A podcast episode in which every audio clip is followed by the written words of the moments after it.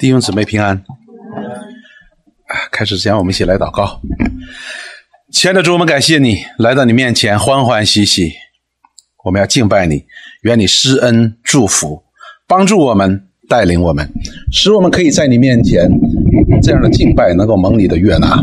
我们将下面的时间恭敬仰望交托，是奉耶稣基督的圣名。阿门。我们继续来讲希伯来书，我们今天讲的是第三章的第七节到第十九节。那么，当我们讲到第三章的时候呢，我们上次讲到了这位慈悲忠信的大祭司，这是神亲自给我们预备的。那么，马上我们就会想起那个犹太人也会想起，就想起谁了？想起摩西，想起亚伦。所以我们说，旧约的大祭司呢，他是有个预表的功能的，就是你从他的身上可以看到这位未来的那位真正的大祭司，就是耶稣基督。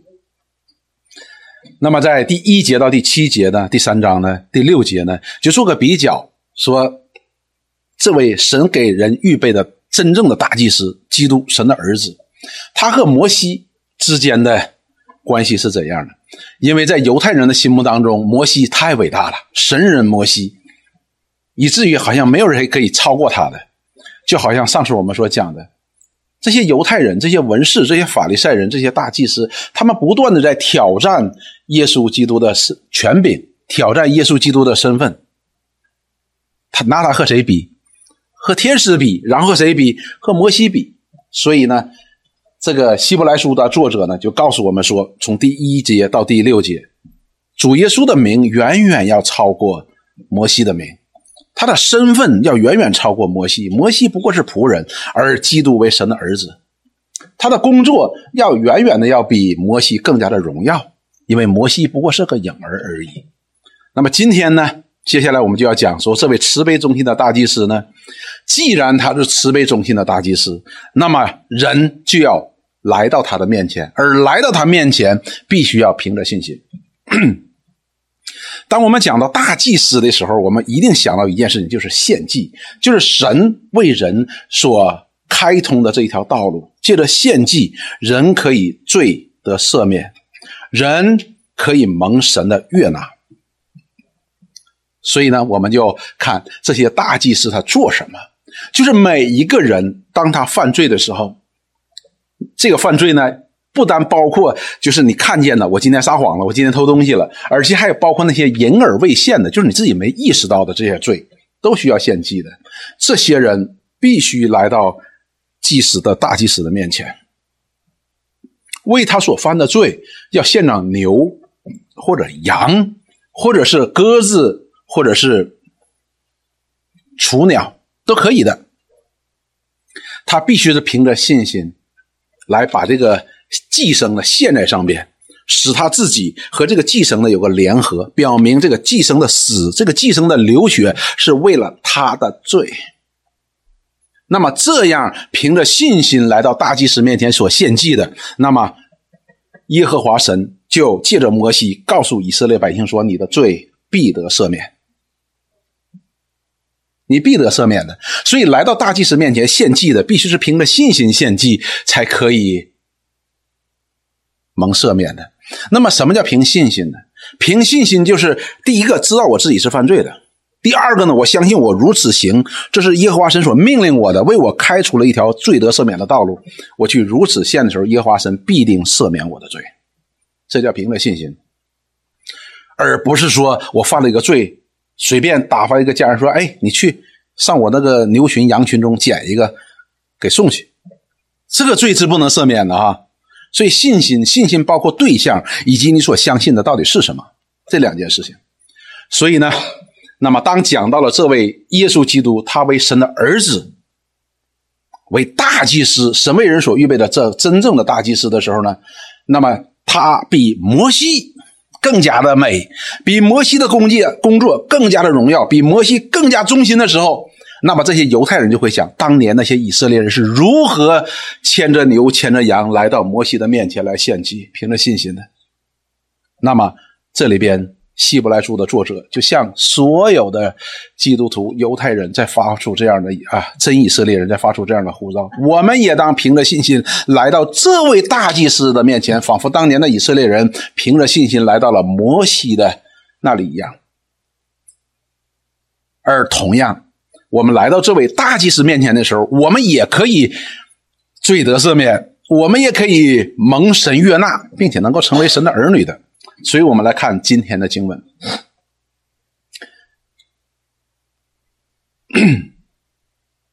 今天的经文呢，我们第一个，我们看的是，这就举个例子，这个希伯来书的作者就举个例子，讲到了旷野当中的以色列人，这些人呢，他们迷糊不信，哎，进不到安息。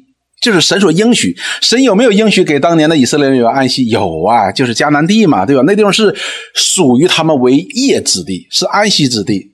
但是呢，出了埃及的这些人，他们迷糊，迷糊不清楚，然后呢，他们不信。那这些人呢，有没有进安息？没有进安息，他们都倒闭旷野。我们一起来看希伯来书的第三章的第十七节到第十一节这样说：圣灵有话说。就是圣经上讲的哈，就是经上说，你们今日若听他的话，听谁的话呢？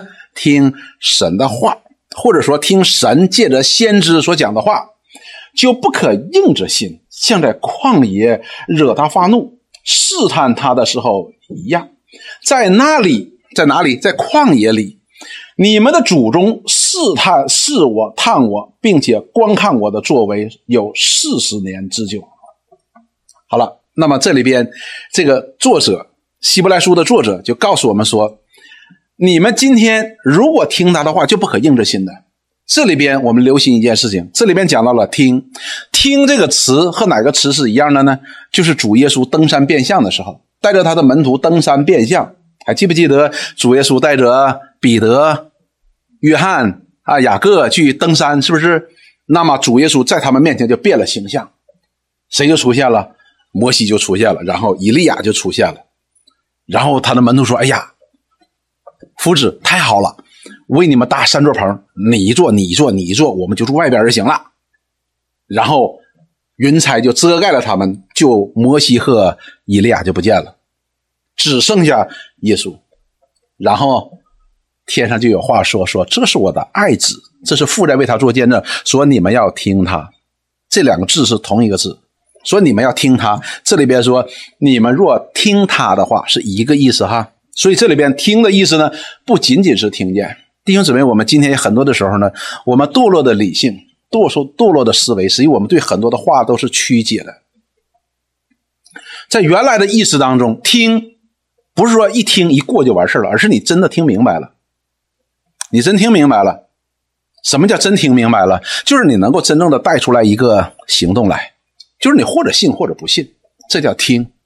而我们今天呢，很多的时候听呢，我们好像那个圣经里边保罗所讲那些雅典人，听一听，就当新闻听一听就行了，对我们没有丝毫的影响，因为我们今天这些废话太多了，没有用的信息太多了，所以我们以至于把真理都忽略了。但是这个里边所讲的听，不是这个意思，而是你真的听进去了，你也听明白了。对你的生活也有影响了，这叫听。然后呢，这里告诉我们说，圣灵有话说：你们今日若听他的话，就不可硬着心。什么叫硬着心呢？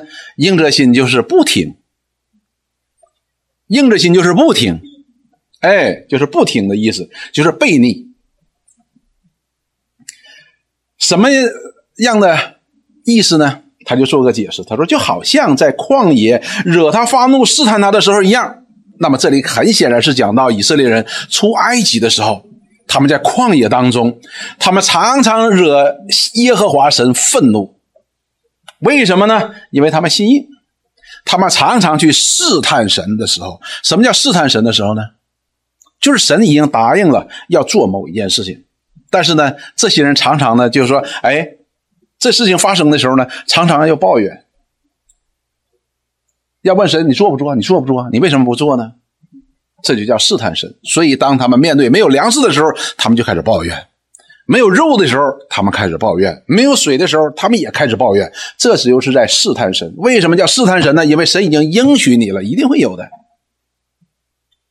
所以他们试探神，神就惹动神的怒气，说在那里，在哪里，在旷野里，你们的祖宗试我探我，这是耶和华神所说的话。试我探我，就是试探他，并且观看我的作为有四十年之久。所以在旷野当中的四十年，他们每天都有神迹伴随着他们。每天清晨，马拿从天上降下来的时候，那就是个神迹啊！云柱火柱在那里边，这就是神迹啊！没有水喝的时候，苦水变甜水。每天都有神迹，所以犹太人呢，旷野当中的以色列人呢，天天就看神迹，看到什么程度呢？以至于都看不明白了。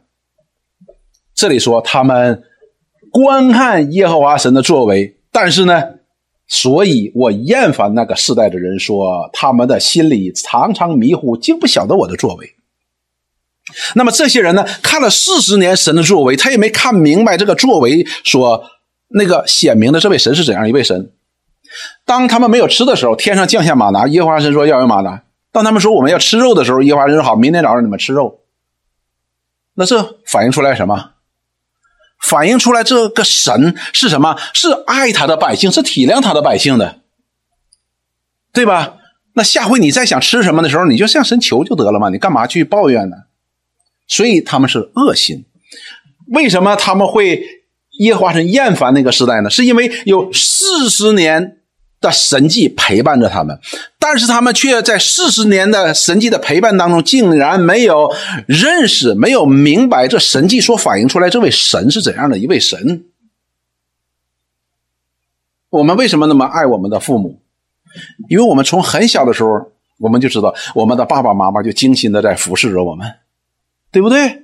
所以，我们长大之后与我们父母有一个很深的感情，对不对？为什么呢？因为经过这么长时间呢，我们对我们父母这四十年来对我啊，不是四十年哈，就这么多年来的服侍，哎，我们感同身受，我们知道我们爸爸妈妈不容易，是不是？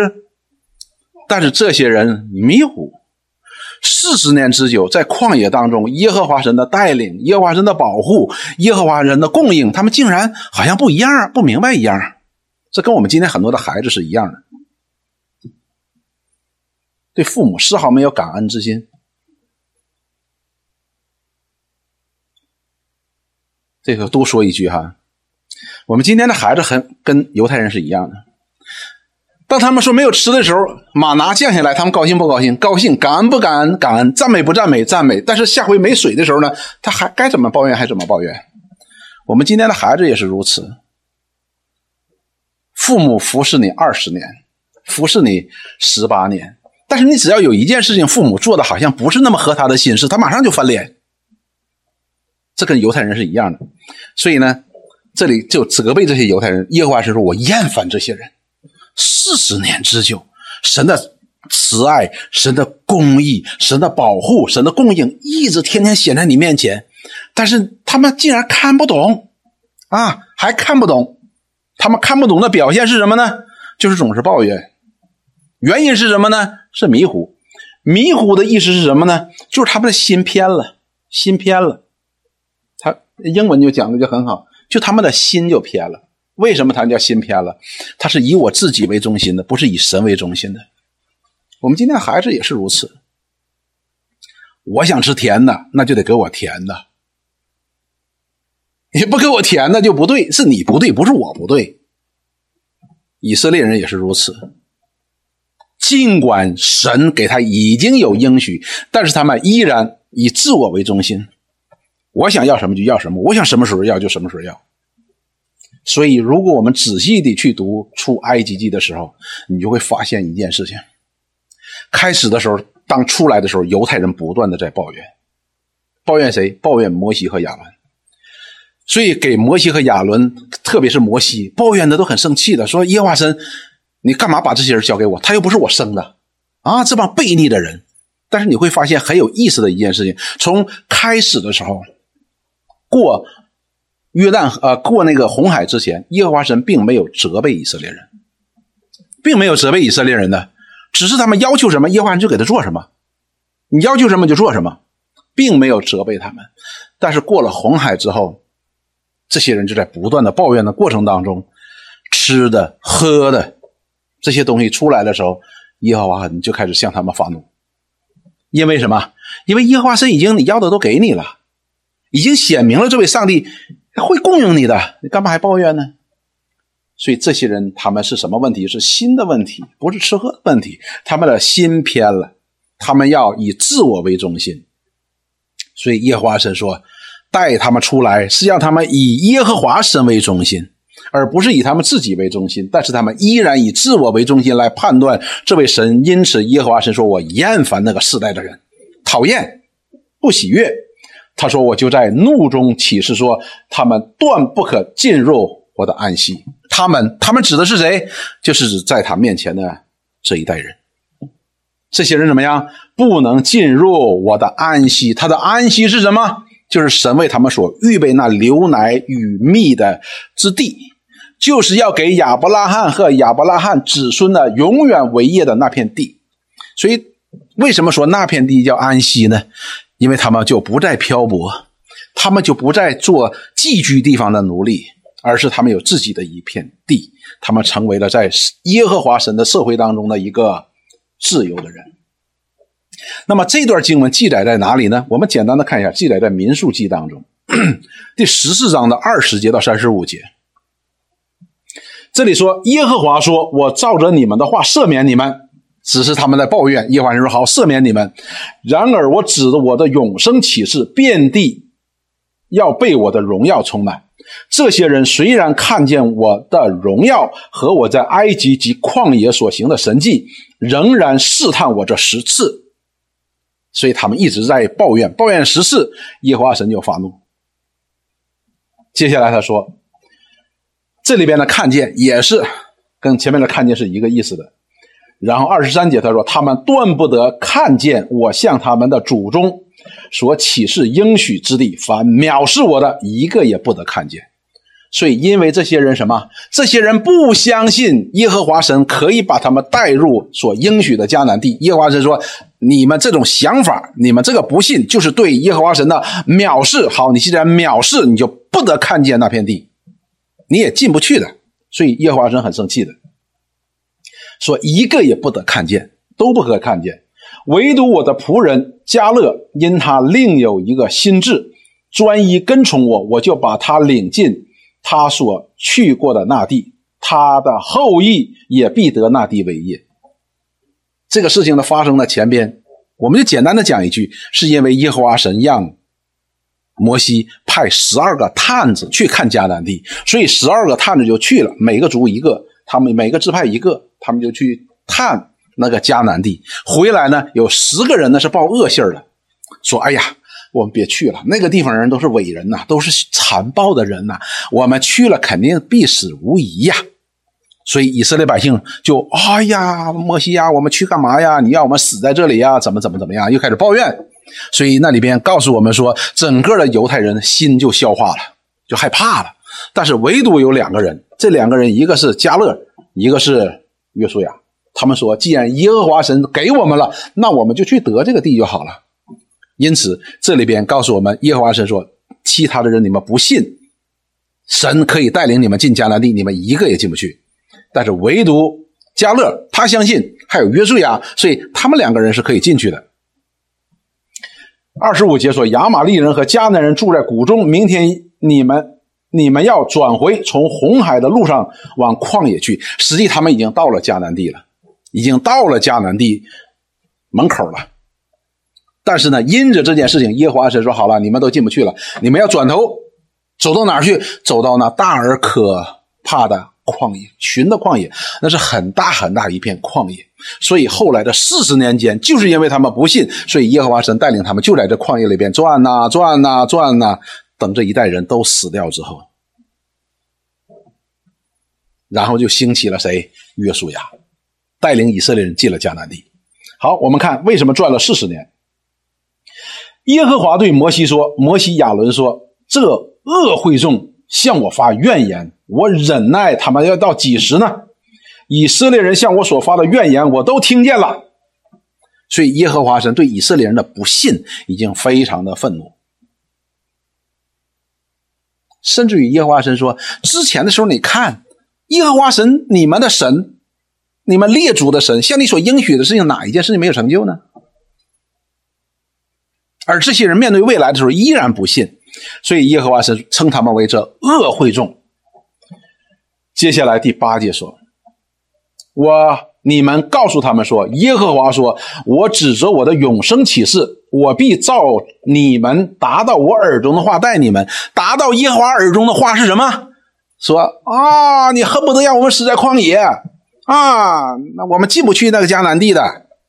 所以耶和华神说：好，你说进不去，好，那你就照你们的话来带你们。你们的尸首必倒过来旷野，你们就进不去，因为你们不信。”亚伯拉罕的神会带领你们进入迦南地，好，那你们就不要进了，并且你们中间凡被数点从二十岁以外向我发怨言的，必不得进我启示应许叫你们住的那地。所以二十岁以上的人全部都死在旷野。接下来说，唯有耶夫尼的儿子加勒和嫩的儿子耶稣亚才能进去。这两个人可以进去，因为这两个人相信耶和华神对他的应许。接下来说，但你们的妇人、孩子，就是你们所说要被掳去的，我必把他们领进去。因为那些人发怨言的说：“啊，你不能让我们死，还让我们的老婆孩子都死。”耶和华神说：“不是的，你不说他们必死吗？好，那我就让他们要进迦南地。至于你们。”你们的尸首必倒在这旷野，你们的儿女必在旷野漂流四十年，担当你们淫行的罪。什么叫淫行的罪？就是离弃耶和华神的罪。直到你们的尸首在旷野消灭，按你们窥探那日的四十日，一年一日，一年顶一日。所以他们整个出埃及已经四十天。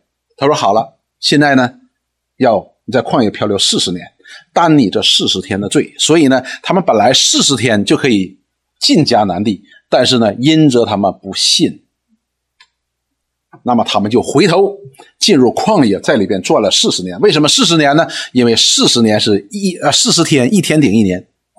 然后接下来说，你们要担当罪孽四十年，就知道我与你们疏远了。接下来说，我耶和华说过，我总要在这，我要总要这样待。这一切聚集敌我的恶会众，他们必在旷野消灭，在这里死亡。这就是希伯来书这段经文的背景。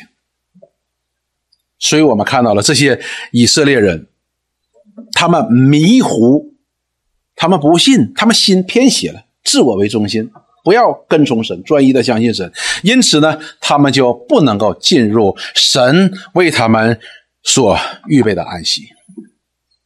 那接下来我们再看，要凭信心来到大祭司的面前。那么前边呢是举个例子，第七节到第十节是举个例子，讲到了那些犹太人，因为他们迷糊不信，以尽管有大祭司在他们当中，但是他们不信。借着大祭司讲给他们的话，他不信，所以他们进不了这样的安息。那么接下来说，你要凭信心来到这大祭司的面前，你们要听他的。第十二节到第十四节，希伯来书说：“弟兄们，弟兄们在讲谁？就在讲我们，我们今天的基督徒。弟兄们，你们要谨慎。谨慎的意思是你需要很小心。谨慎不是注意哈，谨慎不是注意，谨慎的程度呢要远远高过注意。”要非常非常的谨慎，免得你们中间或有人存着不信的恶心，把永生神离弃了。这就在给我们这些人提出来一个警告。这里首先他说：“弟兄们，弟兄们指着谁？是指我们，就好像当年的以色列人一样，是指着我们。你们要谨慎，免得你们中间，就是我们中间。这里不是在指那些不信的人哈，是指我们这些信的人。”或或有人存着不信的恶心，把永生的神离弃了，好像当年在旷野当中那些以色列人一样。所以耶和华神呢，担当淫行，担当淫行。他们所行的淫行是什么呢？就是离弃了耶和华神，把耶和华神给离弃了。说总要趁着还有近日，天天彼此相劝。所以今天我们今天还能够在这里边，这是神的恩典。主耶稣没有再来审判这个世界，没有刹那间临到我们当中，那是给我们的恩典。彼得怎么说？是宽容我们，是给我们时间，让我们赶紧悔改，有错赶紧悔改。说要天天彼此相劝，我们彼此相劝，肢体之间要彼此相劝，说免得你们中间有人被罪迷惑。好了。以色列人在旷野当中，他们言行离弃耶和华神，他们有不信的恶心，他们的罪是什么？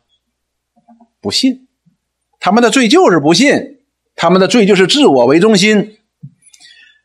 然后呢，我们今天也是如此哈。然后我就会导致一个结果，我们的心就刚硬，我们心就刚硬。所以，当我们知道我们不听他的话的时候，或者说，我们就会产生一个结果是什么呢？就会迷糊，就会迷糊的，一定会迷糊的。没有真理在我们的里边，我们自己就做主。当我们不听神的话的时候，我们自然就迷糊了，我们自然就做主了。所以呢，这里告诉我们说，当我们被罪迷惑的时候，我们的心就刚硬了。所以心就刚硬，是我们不听神的话，是我们没有真理，是我们离弃耶和华神的一个必然的结果。换句话说，当你去老师考我们一道题，说一加一等于几呀？你除了写二之外都是错的。你无论写几都是错的，因为你离弃了公义的神。那么我们心里自然就刚硬。刚硬跟前面以色列人家知道以色列人的悖逆呢，是同一个意思，和不信呢是同一个意思。十四节说：“我们若将起初确实的。”信心坚持到底，在基督里就有份了。所以这里提到了两件事情。第一件事情是什么呢？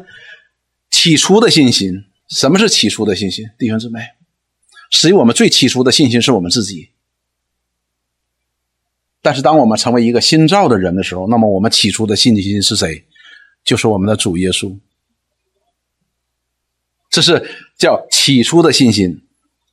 然后呢，就讲到了确实的。什么叫确实的呢？确实就是你心里笃定的，非常真实的一个信心，不是虚假的。你自己笃定的，这就是我的信心。你必须要，然后呢，你把这样的信心坚持到底。那么在基督里就有份儿了，在神所应许的安息上上面你就有份儿了。请问，当犹太人离开埃及的时候，当？摩西和亚伦带领浩浩荡荡的上百万的以色列人出埃及的时候，甚至于有一些不是不是以色列人的，他们也跟着出来的时候，那时候他们有没有赞美亚伯拉罕的神？有啊，为啥呢？我们不用受法老的苦了，我们不必被他们苦待了，我们不必做那些苦工了，我们自由了。但是当他们面对旷野的时候，怎么样呢？他没有坚持的，什么影响了他们？环境，当我们讲到环境的时候，你说：“哎呀，那对了，就怪环境，是怪环境吗？”不对，圣经里告诉我们，是因为他们里边有个不信的恶心，这是最根本的。只是环境勾引了、引诱了我们的恶心，使我们的恶心出来了。这并不意味着我们里边没有这样不幸的恶心。因此，那一部分那些恶心出来的人。他们与基督有份吗？与神所预备的安息有份吗？没有份的。我们今天也是如此。那么，与神在基督里所要赐给我们这个安息有没有份呢？没有份除非你坚持到底。好了，那你就会讲，这里是不是在讲基督徒不得救的问题呢？基督徒失落的问题呢？这里不是的，因为圣经里告诉我们，那一代倒闭在旷野的人当中，是不是都灭亡了呢？不是的。因为这倒闭在旷野的这一代人，他们为什么会倒闭在旷野？他们没有得到神所应许的那个安息呢？因为他们在这件事上不信《申命记》当中所说的哪件事呢？就是耶和华神允许他们说，你们是可以出埃及，也可以进迦南地的。这些人在这件事上不信耶和华神，他并不是不信耶和华神，而是在这件事情上他不信耶和华神，因此他就在这件事的不信的上面得了当得的报应，是什么？倒闭旷野。所以。民数记讲的非常的清楚，我们也是一样的。我们整个的生活的当中，我们不是说我们什么时候需要信心，而是我们每时每刻都需要信心。我们活在信心当中。但是，当我们在面对诸多的环境、诸多的人、诸多的事情的时候，我们若有这不信的恶心，那么在那件事情上，我们就得不到耶和华神在基督里所赐给我们的平安和安息。我们的失败，就好像当年以色列人倒闭在旷野一样。神有没有在基督里给我们诸般的天上的属灵的福气？有啊，以佛所说，我们刚讲过了，天上的诸般的很多的属灵的这样的应许，样样都是与我们有益的，样样都是使我们可以得安息的，样样都是使我们可以有喜乐的。但是为什么我们不能得到呢？方才村民弟兄让我们唱的歌：若要得主里喜乐，若要得主里的平安，若要得主里的属灵的福气，若要得主里的安息。你需要信而顺服，但是我们若有不信的恶心，那么在神在基督里所应许给我们那一部分你是没份的，因为你不信。所以这里边希伯来书的作者在呼吁我们：我们要好像当年的那些犯罪的以色列人来到大祭司面前献祭一样，我们要凭着信心来到这位真正的大祭司的面前，不要像旷野当中那些以色列人一样存着不信的恶心。必须要存凭着信心来到他的面前，必须凭着信心。信心就是相信神在基督里所应许的，就是借着先知历史历代的先知向以色列列祖所应许的，并且借着他的儿子到了日期亲自告诉我们的，我们来到他面前，我们就在基督里有份儿了。否则的话，我们天天所面对的这些罪恶。我们里边盈余的邪恶，这些引诱和试探环绕着我们，常常会怎么样？会引诱我们，使我们产生一些迷惑，好像犹太人一样，旷野当中犹太人一样，怎么样？迷糊了，我们的心就会变刚硬。当我们迷糊的时候，心就是刚硬的。这是对我们一个非常非常大的一个提醒。弟兄姊妹，利未记九章二十二节到第二十四节，我们都知道一节一章到七章，利未记的一章到七章，那里告诉我们，耶和华神为以色列人，第一章告诉你们要献祭，当你们献祭会有两个后果，一个后果是什么？罪得赦免；第二个是蒙神悦纳。然后神就给他们设立了五祭，是不是？燔祭、赎罪祭、赎愆祭、平安祭啊，还有赎祭，你们要献祭。使你们可以罪得赦免，使你们可以蒙神悦纳。然后到第八章，就设立大祭司亚伦，然后为大祭司的献祭来设立了规则。于是亚摩神就告诉摩西说：“你告诉亚伦要献祭，要为谁献祭？为以色列百姓献祭，五祭啊都要献的。”献好了之后，耶和华神又告诉摩西：“你告诉亚伦，他要给自己和他的子孙献祭。”摩西、亚伦又开始按照摩西的指示来给自己和自己的子孙来献祭，因为他们是罪人呐，他们也需要献祭。当献完祭之后，就是这位大祭司为百姓献了祭之后，又为自己献了祭之后。第二十二节，九章的二十二节，这里说亚伦向百姓举手，为他们祝福。他献了赎罪祭、翻祭、平安祭，就下来了。所以他献完祭之后呢，他祝福。第二十三节，摩西、亚伦进入会幕，就进入了会幕。进入会幕去做什么呢？去要见耶和华神。他们要来到耶和华神的面前。他们。凭什么如此胆大，可以进会幕去见耶和华神？因为他们刚才献祭了，按照耶和华神的命令，他们献祭了。然后我们看他进去之后，本来是活不成的，人是不能够来到上帝面前的。但是呢，奇妙的事情发生了。当摩西和亚伦进入会幕的时候，又出来了。相信大家都傻眼了，怎么出来了？按道理应该留在里边啊。你看呀，他不但出来了，说耶和华的荣光就向众民显现。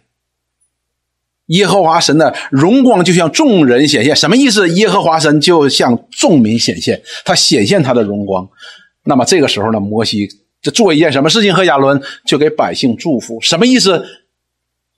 就是把众民都带到了耶和华神的面前，不仅仅是摩西和亚伦得以见这位耶和华神的荣耀，连众民也可以因着这献祭来见到耶和华神的荣耀。也就是说，当摩西和亚伦来到耶和华神面前的时候，按照耶和华神的命令献祭的时候，他就把耶和华神的祝福带给了以色列的百姓了。那么接下来说，有火从耶和华面前出来，在坛上烧尽燔祭的和自由众民一见就欢呼，俯伏在地。为什么有火出来烧尽了燔祭的自由，老百姓就开始欢呼呢？当有火出来烧了那个燔祭时候，表明耶和华神悦纳了这个祭。所以，当走到第九章的时候，我们看到，当摩西和亚伦不但进去，而且出来的时候，意味着什么呢？意味着神为人所开通的这条路，可以来到上帝面前的路，罪人可以来到上帝面前，这条路是可以走得通的。这不是摩西和亚伦突然说：“哎呀。”这位耶和华神天天生气，怎么办呢？要不咱们就杀点牛，杀点羊吧，不是咱们想出来的。所以，如果我们留心去读利未记，那里边讲的最后最多的话是什么？耶和华小玉摩西说，他的每一个步骤、每一个细节都是按照耶和华神命令他去做的，他没有做一件事情，耶和华神没有命令他的。所以，我们就知道这位大祭司。必须要忠心的，必须要忠诚的，慈悲忠信的。所以接下来第十章，我们就看到了有两个人太高兴了，他们就做了耶和华神没有吩咐他们要做的事情。耶和华的火当时就把他烧死了。谁？就是亚伦的两个儿子。亚伦那天是亚伦承接圣旨，大祭司啊，穿上衣袍很高兴的事儿。他俩儿子太高兴了，说：“咱俩上上香吧。”但是耶和华神并没有命令他去上香，俩人一高兴就上香。我们觉得上香是不是好事啊？是好事啊，表达对这耶和华神的敬畏和赞美吗？但是耶和华神并没有命令他这样去做，所以亚伦的两个儿子在亚伦承接大祭司圣职的那一天就被耶和华神。从天上所降的火把他烧死了，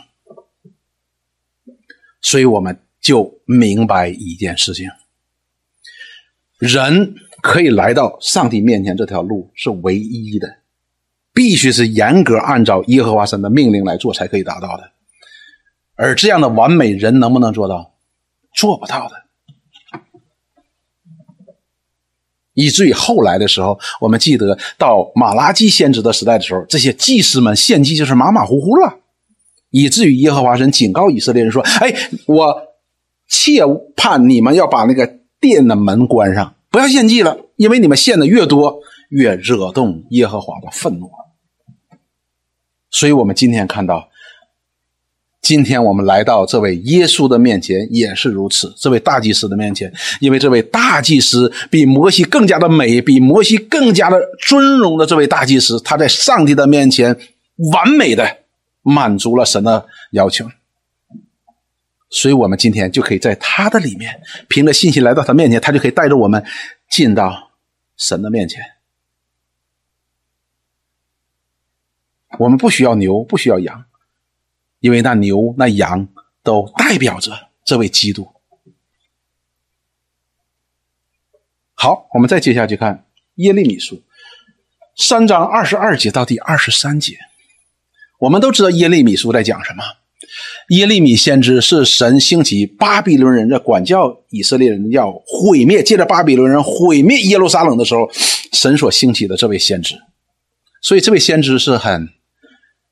很不不容易的一个先知，他要面对的是这些悖逆的百姓，悖逆到一个什么程度呢？以至于当时的王把偶像都摆在了哪里？都摆在了圣殿里了。一方面面对的是耶和华神的愤怒，以及耶和华神所兴起的那残暴的巴比伦人。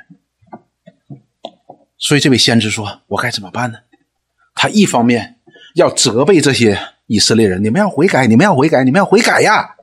耶和华的愤怒已经临到了，来自北方的已经来了，残暴的民已经来了，你们赶紧悔改。另一方面，在耶和华神面前要为这百姓求求恩典，求赦免，这是先知的功能。所以我们看这位先知如何在说：“说你们这被盗的儿女呀，回来吧！谁？以色列人说你们这些被盗的，被盗的意思就是你们。”背逆耶和华神的，说你们赶紧回来，赶紧回来！我要医治你们被盗的病。看呐，我们来到这里，因你是耶和华我们的神，仰望从小山或从大山的喧嚷中得帮助，真是枉然。以色列得救，诚然在乎耶和华我们的神。所以弟兄姊妹，我们看到了耶和华神不是现在，也不是一百年前，也不是二百年前，在向这些被盗的人在呼吁，让他们能够回到他们的他的面前，回转到他面前。甚至后边告诉我们说，耶和华神说：“你回转，我就以永远不变的爱来爱你。”这个我们在查以西结书，在查耶利米书的时候，我们实在是心痛不已。所以神是一直都在向这些百姓在呼吁说：“你们回来吧，回来吧，回来吧，回来！耶和华神就要医治我们被盗的病。”我们再看马太福音十一章二十八节到第三十节，我们看神不但借着历史历代的先知在向他的百姓来呼吁、来呼召，让他们呢可以回转，回到这位上帝的面前。凭着信心回到上帝所设立的大祭司的面前，那么在马太福音当中，到了这末世，神就借他的儿子在向神的百姓发出这样的呼吁：他说，凡劳苦担重担的人，可以到我这里来，我就使你们得安息。这里边的安息，不仅仅指着我们有一天当他再来的时候，可以将我们接近他永恒的荣耀当中，也指着我们今天他还没来的日子。我们在这些罪恶、在这些黑暗、在这些自私自利、在这我们自己的盈余的邪恶当中的时候，我们所有的那一份安息，他依然可以赐给我们。主耶稣也亲自向神的百姓发出呼召，他说：“凡劳苦担重担的，你是劳苦担重担的吗？”主耶稣说：“让我们去到他那里边。”凭着信心去到他那里边，他就使我们得安息，因为神在耶稣基督里已经将一切的安息赐给了我们，别的地方找不到，别的地方是找不到的，只有在耶稣基督里，我们才能够得到神所应许的一切的安息。第二十九节说：“我心里柔和谦卑。”这节经文对应的是哪一个呢？就是那里边讲到这些心里迷糊，他们的心偏斜，他们自我为中心。我们当以基督的心为心，我们当以神的心为心，这叫听见。但是这里告诉我们说，主耶稣说，他说他心里是柔和谦卑的。什么叫柔和谦卑？跟我们今天所做的正好相反。他不但真正的听到了，而且他也真正的遵行了。因此。他才有这样的资格做这慈悲忠心的大祭司，为神的百姓。他也真的把这救恩做成了，他也真的把这平安、把这个安息带给了以色列的百姓。说我柔和谦卑，他说你们当负我的恶，学我的样式。所以，我们今天也当应该什么？要谦卑，我们也应当柔和。实际上就是信而顺服。当我们信我们自己的时候，像旷野当中的以色列人一样，以我自己为中心的时候，我们就是刚硬，我们就是悖逆。但是，当我们心里柔和谦卑，以就是以神为我们神的时候，我们就会谦卑。谦卑的意思就是放下我们自己，归向神。不是说他比我漂亮，我我长得难看，我需要谦卑；他比我有学问，我我没学问，我需要谦卑，和这没关系的。真正的谦卑。我们今天呢，要有个正确的理解，什么是谦卑？谦卑就是因为我们看到了上帝的伟大，看到这位创造主的伟大，而看到我们自己的渺小。我们可以不断的去认识他的真理，行在真理当中，这就叫谦卑。我们今天通常对谦卑的理解是什么？是窝囊。所以我们看主耶稣说他心里柔和谦卑的时候，但是我们却看到圣经当中记载主耶稣所做的每一件事情都充满着力量。你说：“哎呀，钉在十字架上充满什么力量？”但是我告诉你，十字架上的耶稣是最充满力量的。然后他说。你们得学我的样式，我们要我们去学他的样式，就必得安息，因为我的恶是容易的，我的担子是轻省的。为什么他说他的担子是轻省，他的恶是容易的？弟兄姊妹，我们面对我们自己的时候，我们很困难的。世界上你会觉得很多的事情都很难办，但是我们要必须要承认一点，最难办的是我们自己。主耶稣说：“好了，当你要自己去靠着你自己去担担子的时候，那很重的，你担不起的。但是如果我们要是……”效法我们的主耶稣，学他的样式的时候，我们就有安息了。为啥？那是我们的主在替我们担这个担子，所以我们就有安息。圣经告诉我们说，我们这位主不但被钉死在十字架上流血舍命，成了我们的救赎，他也是天天为我们担重担的主。我们今天为什么没有安息？不是指永恒的安息。而是指我们今天所面对的这一切的事情，为什么没有安息？一个事情出现了，你会发现我们的荷尔蒙分泌都变化了，没有安息，因为我们没有把这担子交给主。所以弟兄姊妹，我们今天没有安息，并非神不愿意给我们安息，相反，神已经在基督里为我们预备了丰盛的安息。我们今天没有安息，并非神没有给我们应许，而是我们不信。神借着历史历代的先知，都在呼召他的百姓来吧，来到他的面前，回转，回转，回到神为人所预备的，回到上帝面前的这条路，神就赐你安息，用永远不变的爱去爱你。但是人不愿意。神的儿子同样也在向神的百姓在发出呼召：你回转吧，回转吧！凡劳苦担重担的、没有安息的，来到他面前，他说：“就使我们得安息。”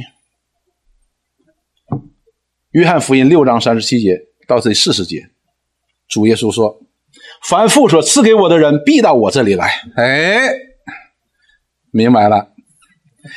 主耶稣讲的非常，凡父所赐给他的人，就是神的百姓。神要借着他的爱子这位基督所要拯救的他的百姓，一定会来到他这里，来到他的面前。到我这里来的，我总不丢弃。所以救恩是不可失去的，救恩是不可失去的。如果说你说，哎，那不对，某一个信徒他最后不信了，那说明他打打打出就不信的。说，因为我从天上降下来，不是要按自己的意思行，乃是要按照那。猜我来者的意思行三十九节说，猜我来者的意思就是他说赐给我的叫我一个也不失落，在末日却叫他复活。所以这是上帝的意旨意，上帝在耶稣基督里的旨意是确实的，非常的确实的。不但要借着他救人，而是要借着他救人到底。所以不单他要赐给我们一个拯救的恩典，他要赐给我们一个成圣的恩典。所以这个我们必须要。明白的，保罗在加拉太书当中就责备这些犹太人，责备当时的信徒。那里边有些外邦人的信徒，他们要凭什么？要凭律法，行律法，要称义。保罗就问他说：“说你得救是靠你行律法吗？还是靠圣灵？”他说：“那这还用说吗？当然靠圣灵重生我们了。”他说：“你既然靠圣灵入门，难道你还靠行律法去成全吗？”当然不是。所以，我们今天基督徒，我们为什么常常有恶在我们的身上？就是因为我们不明白这个道理。我们在学习星期五的以佛所书当中，麦克弟兄就讲以佛所，跟我们讲的非常的清楚。神所赐给我们的救恩，不但包括我们得救的。恩典也包括我们成圣的恩典，是同一个恩典，不是我们今天成为基督徒之后，然后师傅领进门，修行在个人，不是的。所以主耶稣在这里告诉他们说：“你们重点是什么？你要来到他的面前，来到他的面前，来到他的面前。他不但要拯救，而且要拯救到底。第四十节说：“因为我父的意思就是要叫一切见之而信的人得永生，并且叫末日我叫他复活。”这是神的旨意。谁能改变神的旨意呢？弟兄姊妹，我们今天因着犯罪，我们被罪的污染，以至于我们对神的话都听不懂的。弟兄姊妹，当我们听到说这是神的旨意的时候，我们随随便便就讲出来了。我们很少去想神的旨意是永远不变的。你说啊，我也是那么想的，但是在我们的生命当中，为什么不能表达出来这一点呢？我们为什么常常迷糊呢？就是对神他的旨意永不改变这一点，我们根本就是不信的，或者我们根本就没去想的。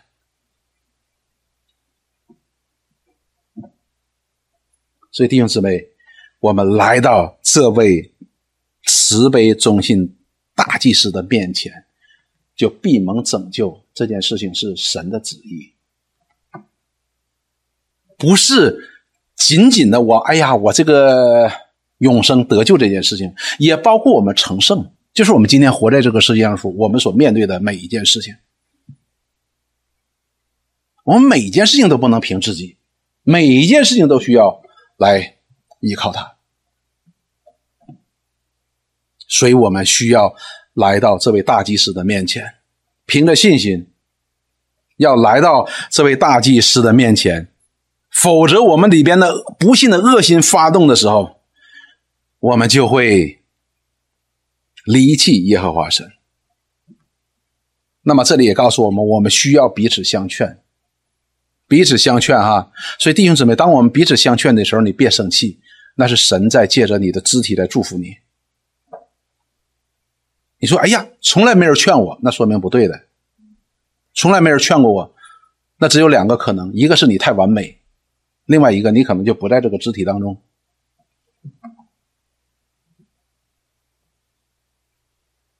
很简单，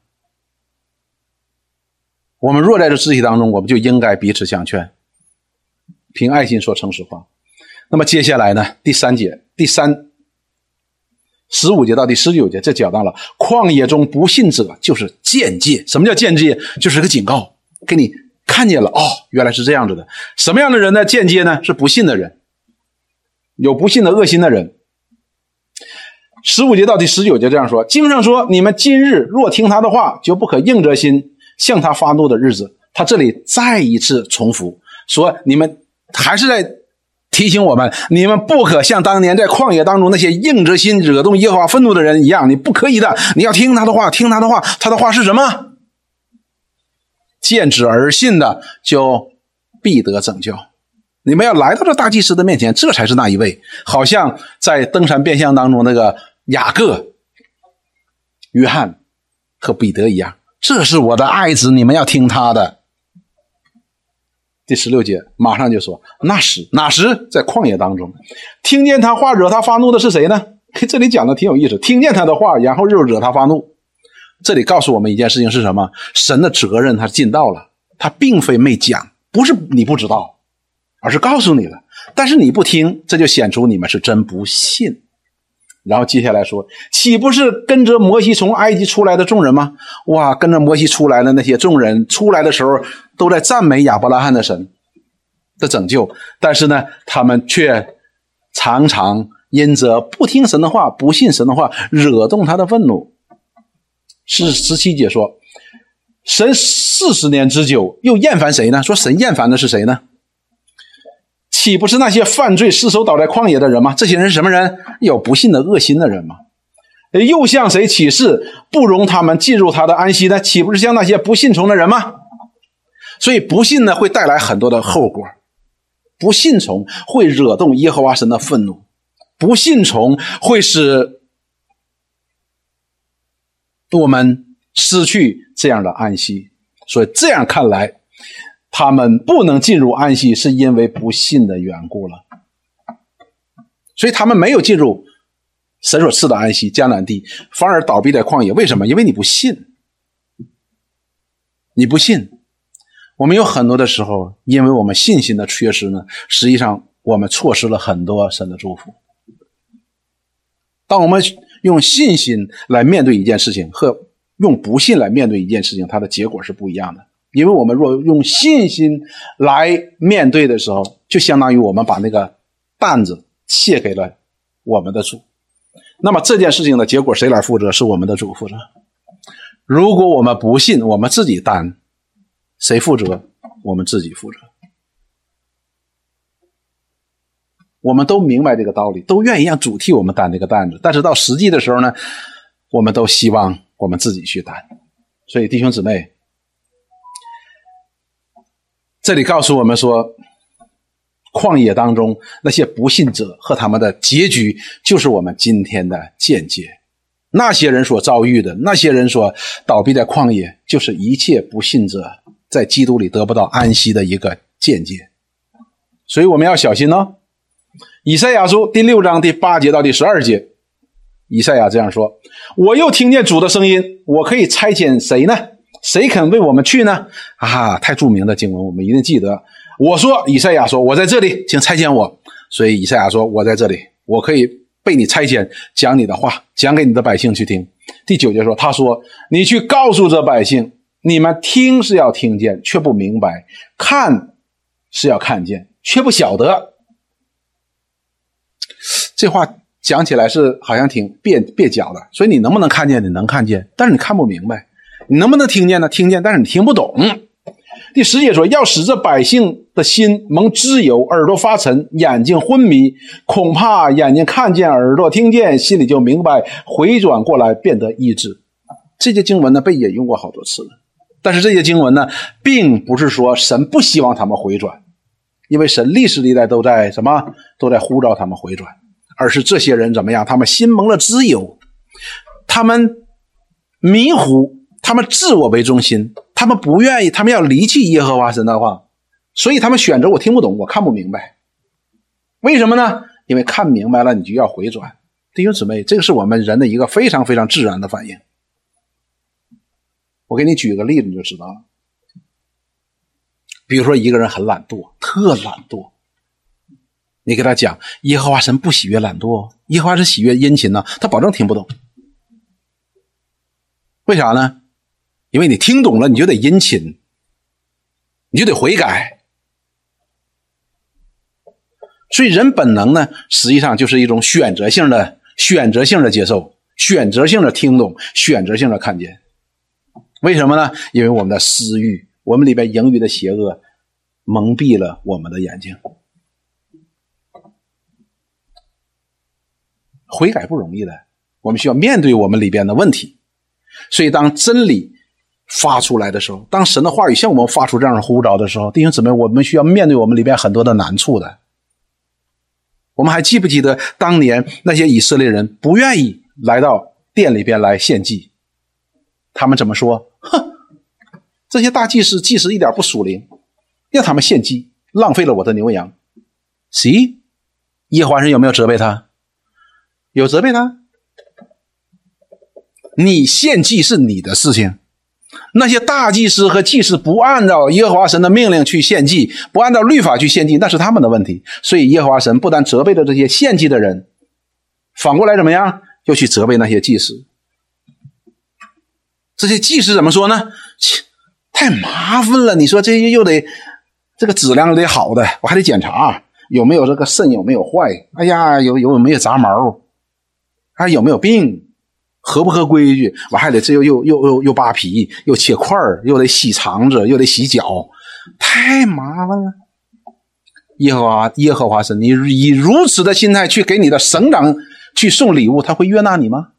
当然不会悦纳。所以，我们人是有一种天然的为自己的不不信辩护的心，这是一个问题，我们都需要去面对的。所以，这里告诉我们说。你们要听，你们要听，你们要听，这是非常非常重要的一件事情。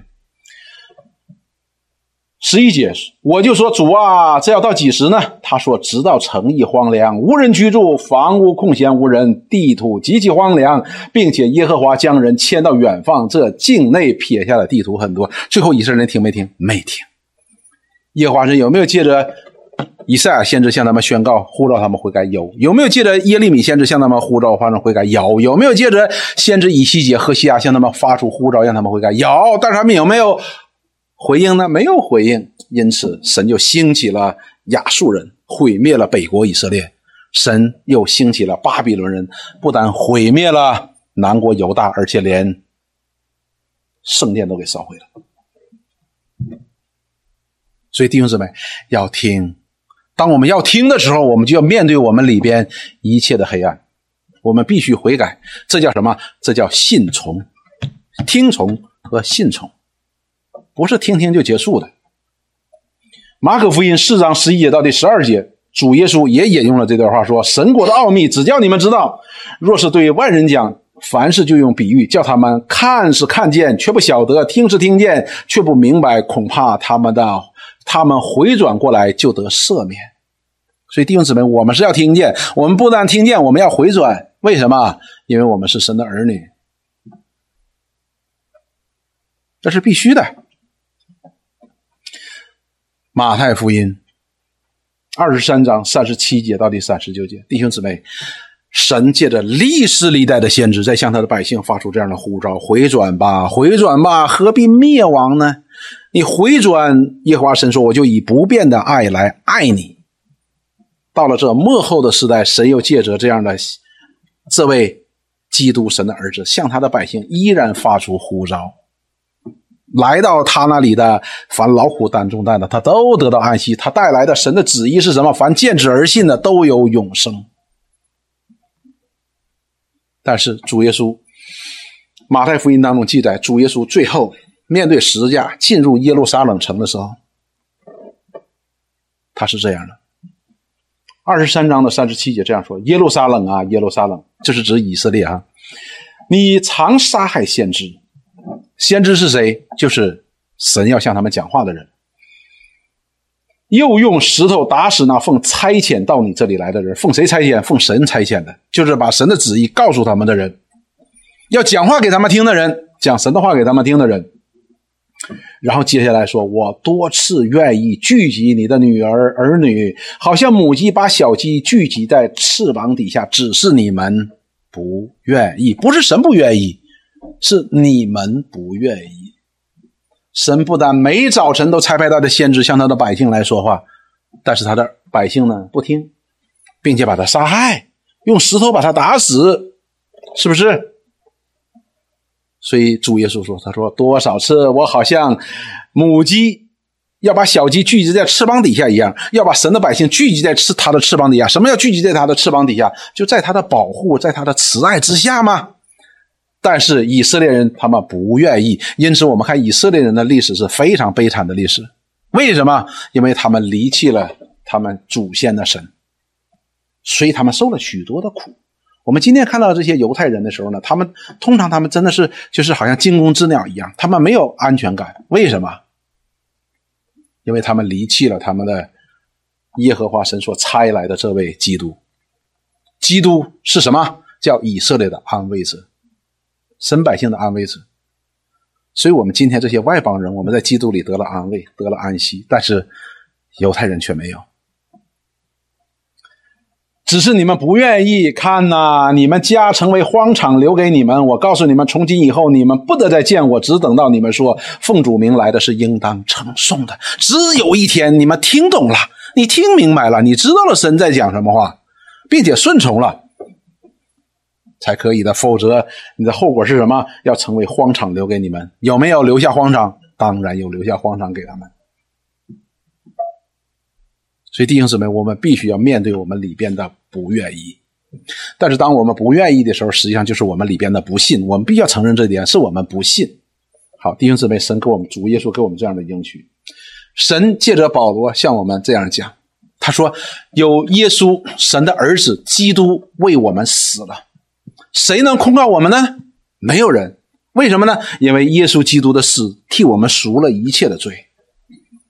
然后他说：有神。”称我们为义了，谁能控告我们呢？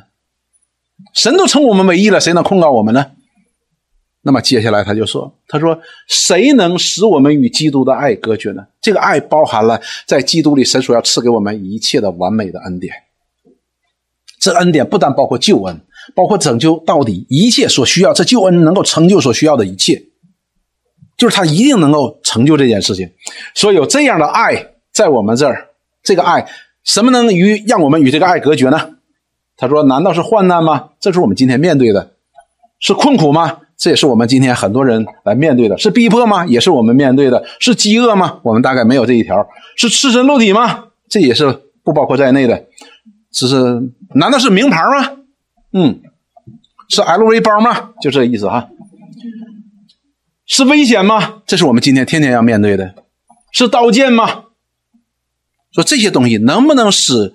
神在基督里所应许给我们的安息，在基督里边借着这位大祭司所献祭所赐给我们这个完美的全备的救恩，能能能夺去吗？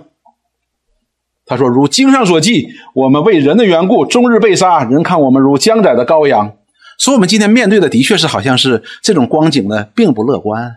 我们天天面对什么患难、面困苦、逼迫、饥饿、赤身露体、危险、刀剑。他说：“我们好像是无能为力的，那我们似乎好像哎呀隔绝了，好像是隔绝了。”三十七节说：“然而靠着我们的主，在这一切事情上已经得胜有余了。我们今天所惧怕的，我们所挂虑的，我们所担忧的，保罗告诉我们在基督里边，这一切得胜有余了。那么我们为什么会觉得说，哎呀，我怎么就没有呢？”是因为我们自己想自己得胜有余，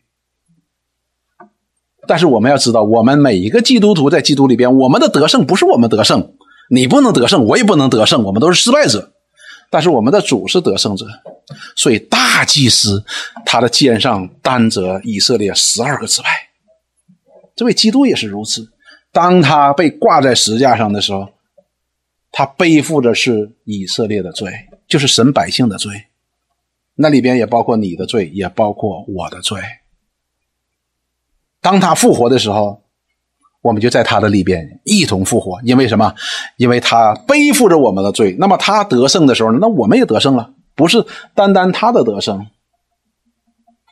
所以弟兄姊妹，当我们要靠自己得胜的时候，你不但不有余，而且一定会失败的。所以柔和谦卑，柔和谦卑就是我们来到这位大祭司面前，承认我们不但承认我们的罪，也承认我们是软弱的。所以我们称他为主吗？就是这个道理。然后他说，我们是在基督里已经得胜有余了，我们的主已经得胜有余了，因为我们深信啊，深信就是非常信。特别信，坚定的相信，稳固的相信，无论是生是死啊，是死是生，是天使是掌权的，是有能的，是现在的，是将来的事，是高处的，是低处的，是别的受造之物，都不能叫我们与神的爱隔绝，而神的爱是在耶稣基督里向我们显明的。所以弟兄姊妹，我们的信不是盲目的信，而是有神的话做我们基础，我们才相信的。我们还会问这样问题：是神的话说的？你有没有想到，神的话讲的是不变的？你信吗？信。你若相信，这里说你若深信，神说，主耶稣说，你就必看见神在耶稣基督里所赐给我们的安息。只是我们常常会不信的。当我们面对刀剑的时候，当我们遇到患难的时候，遇到困苦的时候，我们就把我们的主耶稣，把我们的神抛到九霄云外，是吧？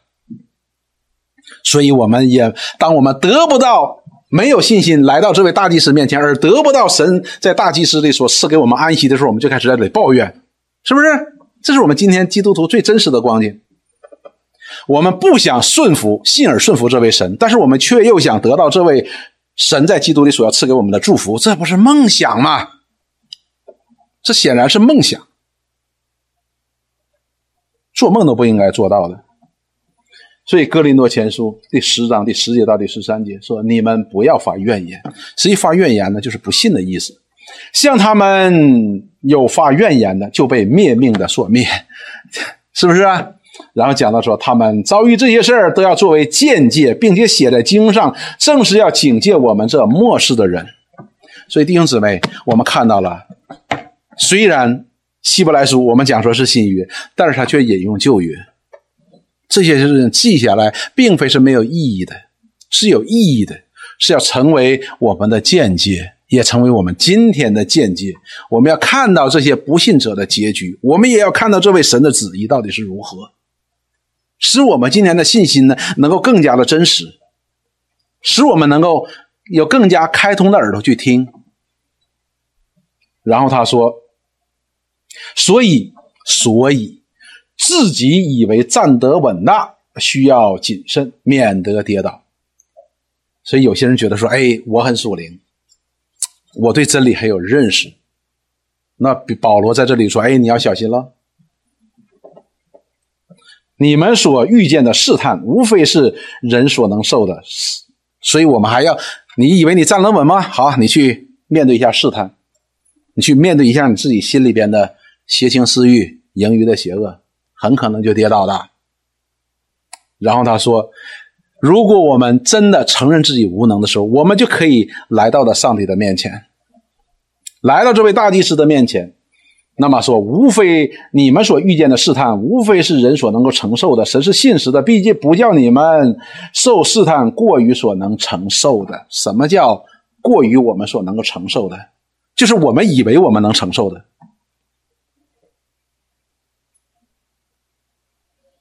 我们常常以为我们能承受哦，我以为我站立得稳，我能承受吗？那就失败了。